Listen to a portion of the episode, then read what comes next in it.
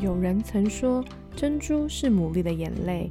也许你的生命中也有许多的眼泪，但那终将成为美丽的珍珠。欢迎收听《非牡蛎的大小事》。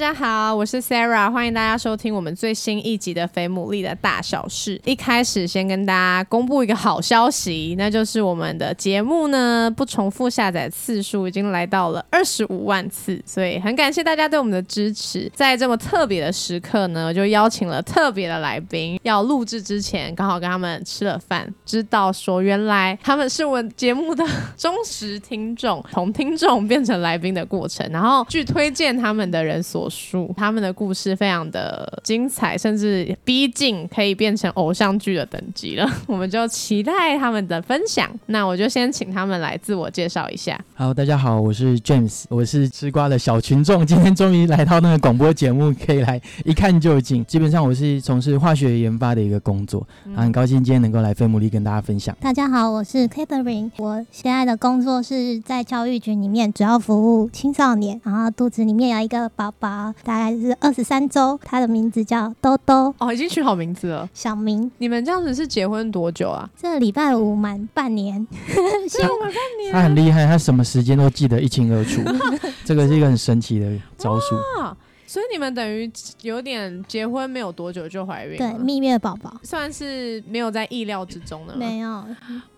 这个怀孕有一个很有趣的一个故事。好，等一下我们来聊一聊好了，这个部分。你们当初是怎么认识的？我们其实是在一个网络平台认识的，是一个聚集蛮多很认真，然后交友也是会有很多优秀的人在里面的一个平台。那我当初其实会使用这个平台，是因为工作关系，因为我要开发活动，要找合作对象，在里面去寻找一些适合的那个合作伙伴。其实也是我的同事跟我介绍，然后我才会使用，所以我使用。这个我会比较局限在就是工作的话题，但是 James 就是例外。我现在都不知道交友软体还有其他的那个 代用代用名称，叫做网络平台。这会不会有叶配的嫌疑？一定会有人。然后刚好因为 James 他的那时候 title 是研发总监，那我就觉得哎，蛮可以有合作可能性。但是你说的这个平台是有一定品质的，对对对对，它不会是是假的。对对对，就是蛮优质蛮优质的，因为他没有办他没有办法看到照片，他都是用这个文字对话。那 James 那时候应该不是上来找，我不是来找那个合作伙伴，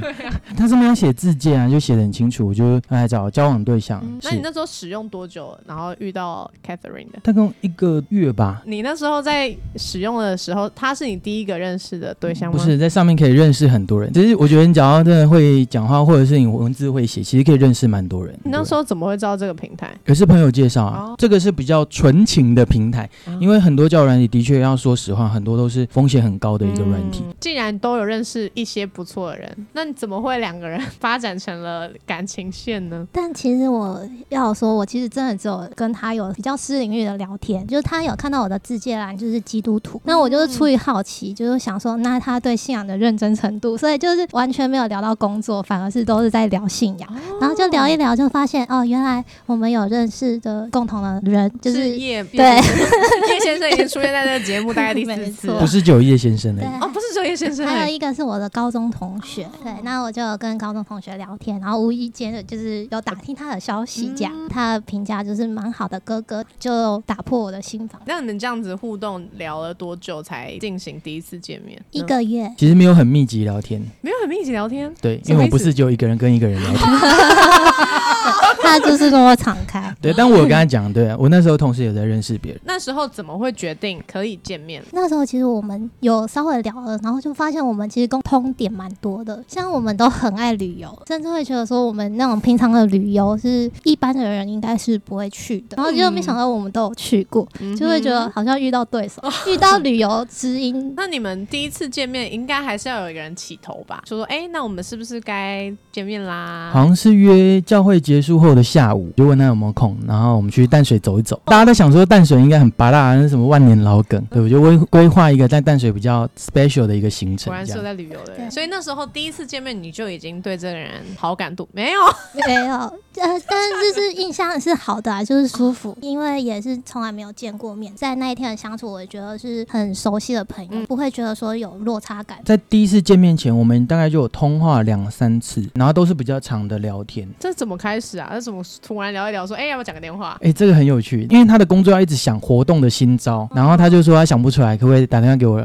聊聊看？嗯那时候的家住比较远，然后我都要搭捷运，然后我都是从捷运走回家要半小时，然后结果没想到一讲电话讲了两三小时，还没到家。那就真的都聊工作，还是有开其他的话题？那一通好像都聊工作，但这些没有加成吗？就是哇，又帮你想活动，然后又这个设计好其玩其。实还好哎、后来有一个契机。那我先先再来问一下好，因为 Catherine 听起来应该平常没有在用交友软件。没有，那你那时候要见网友，我想很多听众可能也会有这个怕尴尬啊，嗯或者是不晓得第一次见面该怎么办。你们那时候有这种担心吗？那因为我本身就是蛮喜欢交朋友的，哦就是如果我朋友的朋友啊、呃要求爬山啊或露营什么的，我也都是蛮愿意去，就是认识不同种类的朋友。嗯所以你那时候去见 James 的时候，其实不是以说，啊，我有可能跟这个人进一步的心没有哦，OK 单纯的认识朋友。这个我要说一下，这就是交友软体的一个误区。如果你每次去去抱持的你要约会的对象，第一次见面你就觉得我可能跟他发展会什么，那你就会落入了这个得失心很重，嗯你就反而没有办法去好好认识这个人。所以你要开始用交友软体的时候，就要有这个觉悟。所以你们约了第一次啊，你没有特别的感觉，那你有吗？我也还好，就觉得哎、那也不错。那两个人都还好啊，怎么怎么样？后来怎么样发展？第一次见面完，然后就觉得相处起来是还蛮舒服的。嗯那第二次他又约我见面的时候，我也没有拒绝。没想到他第二次就表白心意，啊，你刚刚不是说没有不？是，你要你要这个故事有一个转换的过程。在我们这两次见面之间呢，我们文字蛮多的，对不对？嗯比如说，我们从我们呃生长的背景、家庭的一些经验到信仰的过程，呃，包括我们过去的彼此的感情经验，我们其实也聊了蛮多的。嗯刚好有一天在聚会的时候结束，然后就从那个人朋友的口中得知他的故事，然后告诉我，然后我就想说，诶，一个在网络上的人，如果他讲的故事从另第三方这样传过来到耳朵里面，故事都是一模一样的话，那代表这个故事也太真实了，代表这个人是很真的一个人。他那天刚好加班，然后就是那天结束之后，我就决定啊，那今天晚上我就要告诉他说，我想要好好的认识你，我就不要再跟别人约会了，或者说不要再去认识别人所以我表白信息是说，我现在想要好好的锁定你，啊认识你。锁定。对对对，锁定你，就是认识你。也不是告白，也没有要我回应。嗯对我觉得这个决定跟他这样的说法其实蛮成熟的，因为很真诚，他就是有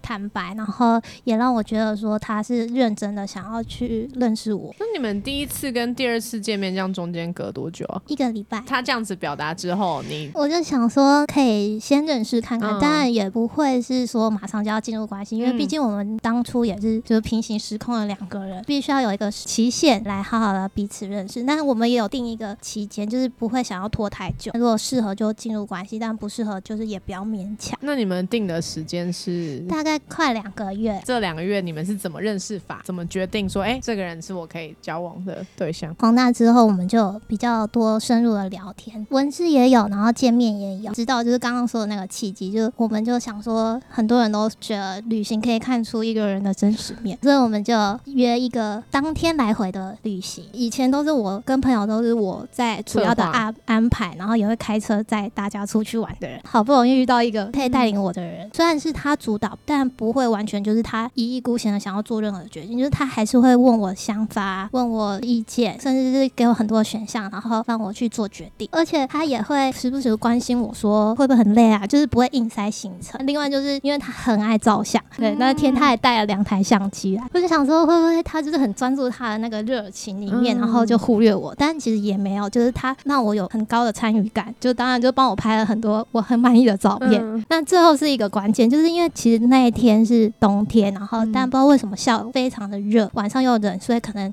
温差太大，我就头很不舒服，就很痛。在那当下，其实我有点犹豫，到底要不要跟他说，但因为实在太不舒服了，所以在回程的时候，我就跟他说：“哦，我头不舒服，然后我可能会话很少，或者我需要休息。嗯隐约还是有点担心，就是他会不会觉得说，就是很自责啊，把我带出来会让我不舒服，或者是讲一些比较消极的话，但他没有，他就说可能就之后如果天气热热的话，他会多提醒我要撑伞或者帮我撑伞。他又从他的背包里面拿出那个止痛药，哇，对连这个都准备哦。我就想说，哇，一般男生光是会拿卫生纸或是湿纸巾已经够贴心了，就是因为我当下真的不舒服，需要被支持到，所以我就觉得很感动，就是也蛮影响我们后面的相处的关系，因为我觉得不需要隐藏，然后我可以适时的跟他表达我的需要，就包括生理上的、是心情上的、情绪上面的。嗯对，就是知道他会愿意接住，然后也有观察到，就是他喜欢享受这种被需要的感觉。从那一天开始，就对他产生好感。James 这边对你来讲呢，你开始对他心动的契机是什么？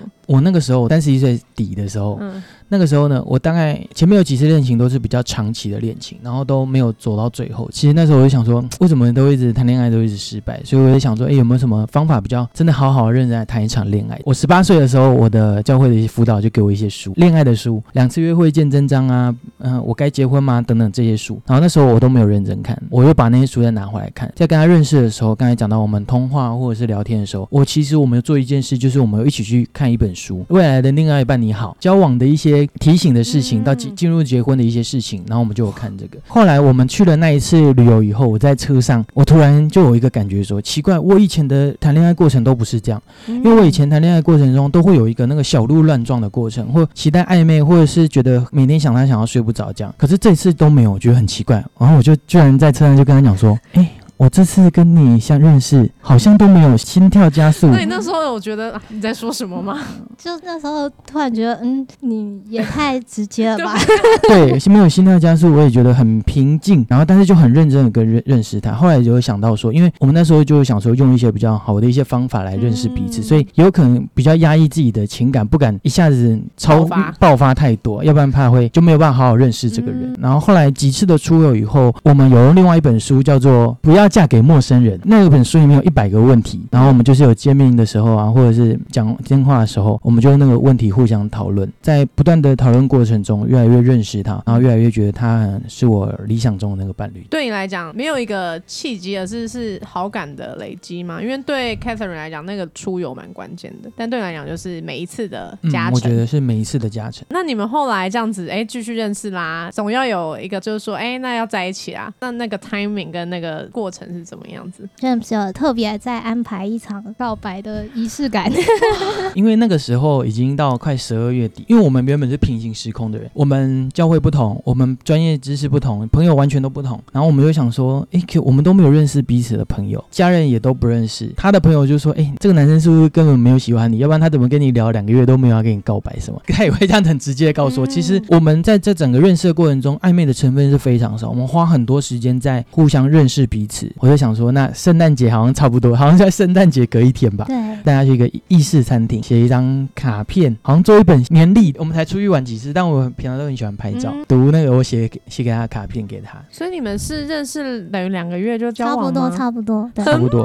但我觉得这个不宜太久，如果不适合的话，在这个年纪，我觉得不适合拖太久。那所以你们这样交往多久之后决定结婚？决定结婚很难说一个期限，但我们从交往到结婚一年两个月。交往没多久就开始在想要结婚了吗？他虽然在很精心的在看待我们每次的约会，很用心的经营我们的感情之外，就有看到他其实有提早在做人夫的准备。就比如说他以前不会煮饭，但是他就是会想说，哎，未来要建立家庭，可能需要煮饭，所以他就会自己去买菜，然后做便当，每天帮我带。他在每次做一些决定的时候，也是有那种承担力，很有责任感，觉得他很有踏实感。哎、那 James 我问一下，这个比方说，哎、要开始为未来预备做菜啦，或有承担啊，这些是这些概念你是怎么有，或者是你你是怎么想这件事？其实应该是说，在我们交往前的时候，我们就已经有为这个，就是说，真的是进入交往关系，就真的为了以后要结婚。嗯，所以你说是有没有决定什么时刻真的要进入到决定要结婚？我觉得这界限是比较模糊，但是我们一开始就有这个共识。但是我记得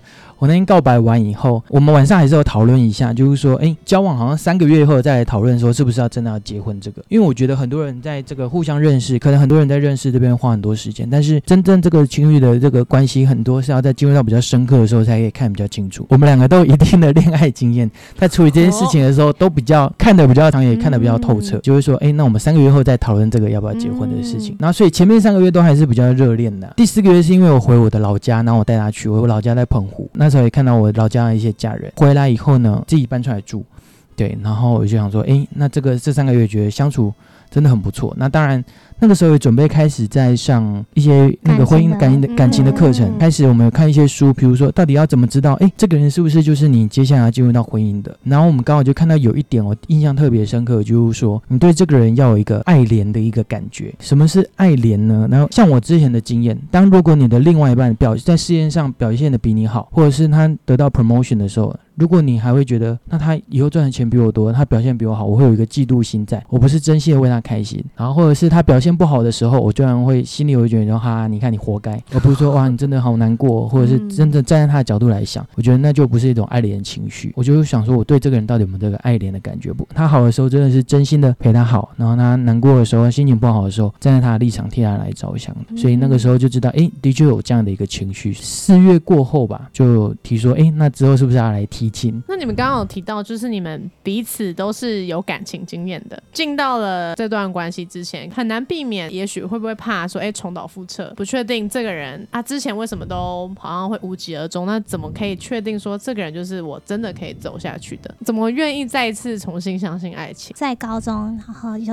到大学，就大概是前后加起来有九年的感情经验。但那时候因为可能还年轻吧，所以就是比较不知道怎么去付出爱。对，那比较是接受爱这样。后来没办法走下去的时候，就发现说哦，原来我是需要学习独立的。我学。要学习去如何付出爱，也在那个分开之后成长蛮多的。我们关键会分开，是因为我们大学毕业，我们作息颠倒。他也是做实验的，要做到很晚。那时候我毕业之后就是去当老师，所以我要很早起，就是刚好颠倒，然后就觉得也没办法再继续走下去。就我也开始更注重就是朋友的关系啊，跟家人的关系啊，也开始学习如何付出爱，然后也可以啊享受自己跟自己的对话，就是独立呃生活。我其实。也在这个等待爱情的期间，其实也蛮久的。就是我那当下也会觉得说，我会不会很难再遇到一个适合我的人，或是一个可以包容我、可以宠我的人？就是还是会有很多的那种等待的辛苦跟挣扎。就还是陆陆续续有，当然就是身边有不错的人，但是就是也觉得说，如果不适合的话，就不要将就。对，因为毕竟要结婚是一辈子的事情。九那段九年结束到遇到 James，这样中间隔了多久？应该也有五六年。那段时间你重新整理自己，你包含你刚刚说的独处，然后交朋友，那时候你是还有做些什么吗？比较多的是开始面对我自己的情绪，更认识我，然后找到自己的定位。那你这样子，那五六年，就像你刚刚讲，你还是会期待有感情吗？初期会期待，但是到一定的程度的时候就累了，对，累了，就是觉得哦，我其实自己一个人也很好，因为我本来就很独立，然后我可以自己想做我自己的事情，然后我觉得哎，要经营一个关系，好像也有点懒了。那 James 呢？我觉得过去的感情经验对我来讲，会在相处过程中会有一些不知道为什么会这样的一个过程。回想过去就知道，就是比如说像对于吵架这件事情，好了，就是因为过去在之前感情经验，就是那时候很年轻，就双方脾气都不是很好，真的是都会这样嘶吼的这样吵架，所以变成说我在面遇到冲突的时候，其实我蛮讨厌吵架这个事情。我会觉得，因为或者是过往的回忆啊，或者是觉得啊那个声音真的太吵了，就变成说会比较排斥吵架，或者是心仪的话就可能不叫不讲，或者是在之间的感情有可能另外一半跟自己的家人相处，可能有一些比较矛盾的地方，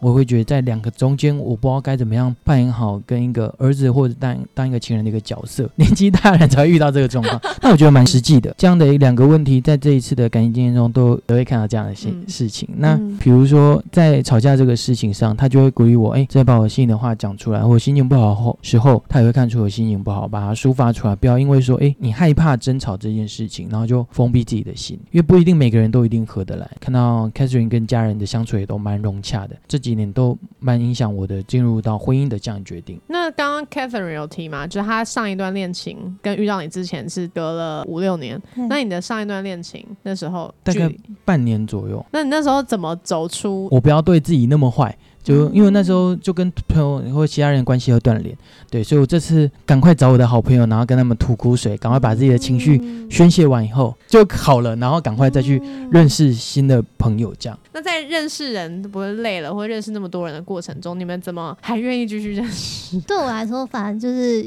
很顺其自然，哦因为我也没有到太期待。我甚至觉得，我如果单身一辈子也 OK、哦你已经。到了这个临界点了，这个认识人过程大概就一个半月而已。一个半月对我这半半年，然后到好好准备要开始，那也是要花也也是一段时间，哦对，然后再开始好好认识人。刚刚 James 有提到说，你们在面对冲突的时候，Catherine 是可以回应啊等等之类的。那我还是想知道，毕竟交往一定还是会有那种冲突。我们说认真的，其实从交往到现在结婚了，可能我们在这个交往之前有充分的沟通过，预先的沟通，甚至就是像我们在结婚之前也有把就是家务事的分工也先分配好，好，就是预防性的沟通，所以我们其实说认真的，我们几乎都没有什么吵架。但确嗯确实啊，有一次，有一次是在发生在我们交往初期，因为我们交往前我就有分享说我们彼此的地雷点。那我的地雷点就是不喜欢别人撒谎，然后对我欺骗。对，但是那一天是因为他去桃园出差，然后我下午的时候就关心他说，诶，他在哪里啊？但他就是跟我说的行程跟我后来无意间的发现了时间就是没有 match，然后就是嗯会觉得说，诶，他是不是在骗我？我甚至会把他放大说，如果这样子的欺骗我，未来如果在呃遇到同样的事情，我有没有办法接受？然后这个人是不是适合？因为毕竟那时候是交往初期，但对他来说，他其实没有有意要骗我，因为他其实只是一个习惯，他本来对可能朋友啊或家人交代事情，他就是大方向，嗯没有那么多的细节。对，但对我来说，我就是会放大解读。他当天的处理的方式，我觉得是一个还蛮神奇的和好经验，因为他就是播了一首歌，呃，真实的悔改。对，就是说明一下，就是悔改好了，就是悔改这两个字拆开，就是虽然有懊悔，但更多的是带出那个改变的行动。嗯、因为我们是有信仰的，就是他有跟啊、呃上帝说，他确实伤害我，要求神来安慰我，嗯然后也求主帮助他可以做这个改变。遇到同样的事情，他不想要再有这样子的，就是伤害我的举动。我当下听到，我就觉得哇，很快的释放，因为如果以人性来说来看待他的犯错，我会一直纠结，就会觉得说信任已经瓦解了。嗯要重新建立是蛮困难的，也会觉得说遇到同样的事情，我是不是要看你的手机啊，或是就是有一些的控制的行为。但是当他做这个决定，我知道说他对信仰的认真跟敬畏，他的生命是跟神去交账，而不是对我负责。那我也不用去约束他，我知道我们的神就是会管束他，所以我其实觉得很轻省，而且可以打从心底去原谅他。嗯自从那一次，我们好像就都没有再吵架。我还有一个例子嗯可以分享，就是有时候女生可能真的是嗯情绪来情绪来，或者是比如月经来讲好了，嗯的确情绪会受到影响。但我记得有一次是刚好要回家吧，嗯然后那天工作比较繁忙，然后我们准备要煮饭，可能就讲话比较大声，哦可能他弄了菜刀，然后他又把它放在洗手槽，我怕我就是说你这样会割到我什么。嗯就讲话比较大声，然后他突然就大爆哭，然后就说：“我以后都不煮饭了，什么什么什么。嗯当下我也是赶快放在手边的事情，赶快去安慰他，这样。嗯当然要看是谁错了。我觉得这个可能是我语气不好，然后我会除了道歉以外，我会很安慰他的需要，从他的角度来看事情。之前在准备结婚的时候，家人在沟通一些事情，的确两方可能会有一些意见不合的时候，那情绪都会比较低落，就会站在彼此的角度会互相讨论。那你们的沟通的模式是怎么样？比方说，哎，今天有一个问题啊，确实两个人想法不一样的话，你们通常会怎么进行？因为他都会先问我意见，啊对，然后我会表达我的想法，最后做决定的话就是他。因为如果有什么不合期待的话，那就是由他去做负责，就是他要承担这个他所做的决定的嗯，但是你已经表达过，，对他，他也蛮尊重我的想嗯法。我觉得他要做决定的蛮不容易的，因为他要嗯综合我的意见，也要综合他的意见，然后最后他要做的出的那个决定，其实我觉得都会蛮让我舒服的，因为即便不是我的决定，他也可以说服我，就是让嗯我可以很信任他。因为我觉得两个很有想法的人还可以不吵架，还蛮厉害的欸。对我们身边的朋友都蛮问号的。那 James 在做决定的时候，你是深思熟虑型呢，还是你是我是深思熟虑型，我一个事情决定都会想比较久，这可能跟我自己的这个研究的训练有关，就是从很多个面向查资料或什么，可能女生看决定可能是 U I G 推荐、YouTube 推荐，就觉得嗯这个应该这个这个，可是我就会去分析，对，然后也会跟他讨论，但是是如果真的有他觉得那个点真的是不错，我也会采纳他的意见。有时候我觉得，哎，我在找其他东西，不管是 CP 值更好，或者是这个决定可以帮助我们，嗯，两方都可以达到彼此的要求，我还是会坚持我的决定。嗯对，所以我很谢谢他，都很支持我的决定，嗯即使他也会表达他的意见，但最后我决定，他还是很支持我，嗯然后也不会事后碎碎念讲说，你看这就是你决定了，现在还弄成这样。他从来都不会这样讲嗯蛮有智慧的你们那你们这样子感觉起来很平衡啊，应该还是一定有差异嘛？那你们彼此的差异是什么呢？最大的差异就是我们的专业吧。啊，我我有想到一个，就是因为像他很喜欢玩水，因为他是澎湖人嘛，那就是跳进水里面就是像洗澡一样的自然轻松这样。但我从小就是因为我们家环境就是比较不会带我们去海边，也会怕海边会有危险什么的，就是会让我不太喜欢从事海上的一些活动。虽然他以前很喜欢潜水，很喜欢去从事这些活动，但自从就是我们交往之后，他也就都没有再主动提说要去海边玩。这也包括就是我们在做度蜜月的选择的国家，也是很重要的依据。因为一般的人很喜欢去去关岛啊，或者是巴厘岛之类的海边的度假国家，但他就是会知道我的这样的以前原生的家庭的影响。嗯所以他就是带我去欧洲，就是我因为我是学音乐的，以前是学音乐，嗯然后他就是带我去音乐的故乡。所以刚才讲到的差异点是真的是比较少，因为我们一开始就是说我们两个认识之前，我们互称就是叫同类人，我们就这样彼此称。对，你们是我很少数同质性很高的人。嗯这样你们在一起结婚交往，这样就两年多吗？还是一年多？超过一年半了从认识到现在，其实也没有很很长哎、其实没有就是可能，与其说那个长度，不如说深度。就我们都说我们一年当五年用，对，花很多时间在认识彼此。看起来进程很快。如果有跟我们接触的朋友，他们都觉得我们真的是很认真的在嗯经营这一个，是很了。解对方对。对对对对。嗯，那在这一年半期间内，有没有什么对方做了一些让你觉得很被爱，或者是让你很有安全感的事情？像刚刚有提到，他会主动去学习呃煮菜，或者是帮我带便当。我觉得他，因为他知道我的爱之语是服务的行动，再来是精心的时刻，所以他都会很主动的去愿意去做支持我的一些事情啊，或是很在意我所在意的人事物。大学之后，然后来到台北，就跟家人高雄的家人就聚少离多，然后就等我大学毕业有开始有一点能力的时候，我的心愿就是每一年要带我爸妈出国，他也知道。然后虽然疫情，就像去年我们是到了年底才松绑嘛，那所以我们就在国内旅游。那时候还没有结婚，就是未来的岳父岳。母，对，带他们去金门，然后开车载我们出去玩。他上个礼拜也才带我一个，就是即将要去美国的呃读博士的朋友去两天一夜的旅程，然后下礼拜又要带我爸妈去日本。对，就是我觉得他是不只支持我，然后也会陪伴我一起去完成心愿，然后也就是在很多生活上小细节都是会很愿意付出行动，像家务事会很主动的、很愿意的去分担，即便是我们常常就是被家务事分呃占满满的那个家庭的生活，但是他还是会很努力的去营造一个约会的时光，就是属于我们两个人的时间。结婚后，我就很常说我当许太太也太幸福。那 James 呢？这他很有自己的想法，但是呢，我在做决定或者是我做的一切事情，我觉得他常常给我很尊荣的感觉。嗯对他不会觉得你做的这些都是哎理所当然，嗯然后或者是我做的决定也没什么这样，不管是赞美的言语啊，就觉得哎你做的决定很棒，我很喜欢你这样为我做，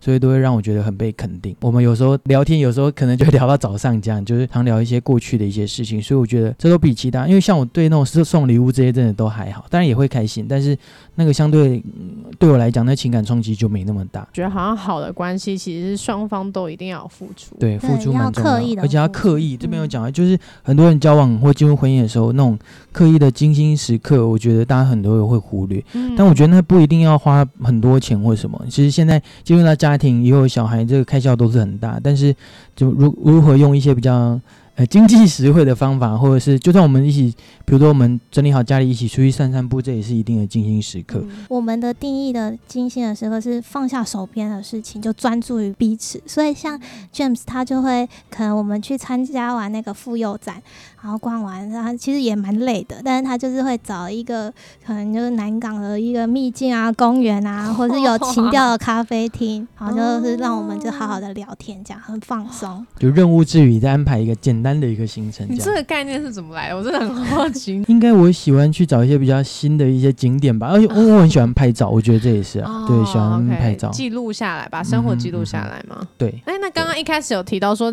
怀孕这个过程也是有一个蛮你说有趣的状况吗？还是什么？因为其实我们有做婚前的健检，嗯，那他就是有检查出不孕，但是我们也不知道原因，可能那时候压力大或者是作息，对，所以后来就比较重视做和饮食的调整跟作息的改变。我们也没有想说我们会很快的有宝宝，所以也是顺其自然就很放松，但可能就是因为太放松，所以，蜜月就有宝宝这样。哇，那你们那时候有？震惊吗？对我来说冲击蛮大，因为我整个状态都还没有预备好，然后因为我孕初期也非常的不舒服，在那个不舒服也看到就是 James 他是。怎么拖住我的，然后陪伴我，让我就是可以支撑下来的。那你在面对就是这个不在计划里出现的事情的时候，你后来你怎么调试自己的心情？对我确实也很气馁，就是很像那种力不从心，因为我很爱把我的时间表塞满满，但是当我的身体已经到了一个极限，我真的什么事情都没有办法做的时候，就是很像一个嗯，可能上了年纪的阿公阿妈，他们其实还是很多的理想，但是他们身体已经没办法去做那种气馁。James 他就是会很，无论我在怎么样的时间，然后情绪怎么爆发，或者是不舒服，他都会第一个时间把他的手上的事情然后摆开，然后来安慰我。有几次。半夜的时候就突然哭，因为那时候真的是负面情绪蛮多。因为我初期还有出血，然后打安胎针、卧床，没办法，就是荷尔蒙影响。然后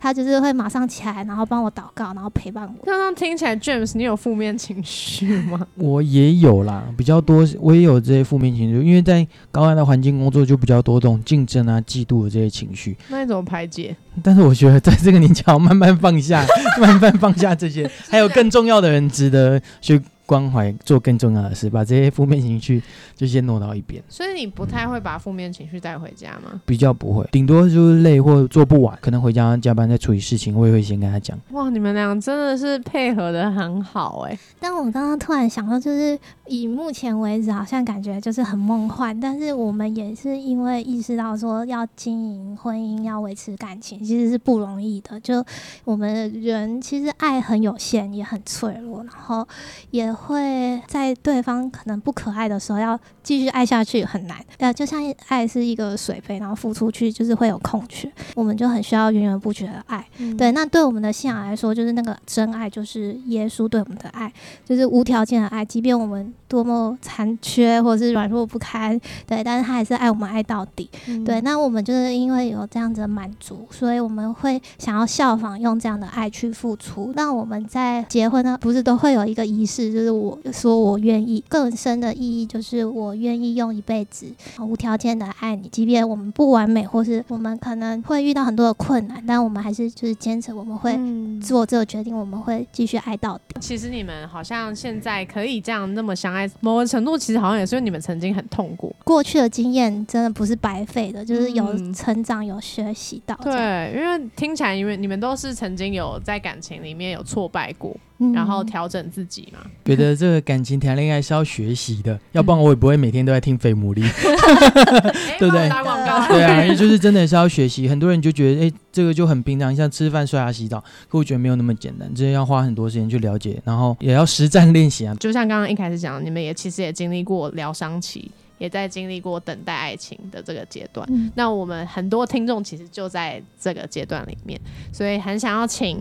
过来人，还有现在 ing 幸福的人来给大家一些鼓励。不管在哪一个阶段，都要相信自己是值得被爱的。对，就是我们每一个人都是有价值的，然后不妨去多认识朋友啊，不一定是要透过什么管道，对，但是以有智慧的方式在团体里面认识人，然后也不用带有一定的目的，就是多认识、多切触人，也知道怎么去跟异性相处，然后也会知道说，嗯，自己会适合哪一种类型的人，适合的人一定是耐心可以值得耐心等待的。但现在这个社会，如果真的出社会的话，要遇到。适合人真的，我觉得是相对比较困难的，而且年纪大，像我自己在那个年纪，也是会觉得说，哎，那是要再重新开一扇开始一段感情，哇，好好花时间哦，我是不是要再花个五年，然后最后又没有这样？可是我觉得要把这些事情先放下，真的在单身的时候，除了好好预备自己，让自己的生活充实以外，真的就是多认识人。但我觉得在认识人的过程中，就是不要带着说，诶，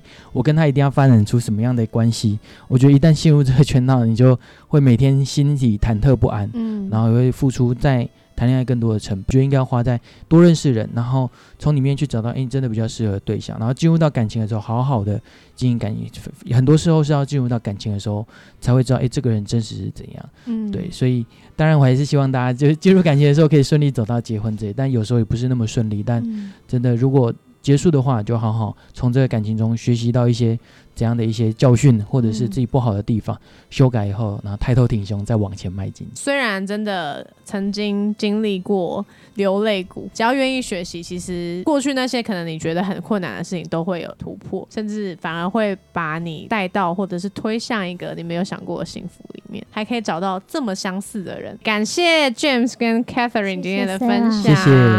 我们今天这集就到这里喽。那如果有什么问题的话，就欢迎私讯我们 F A T O O L E E，我都会再一一回复大家。好，大家拜拜。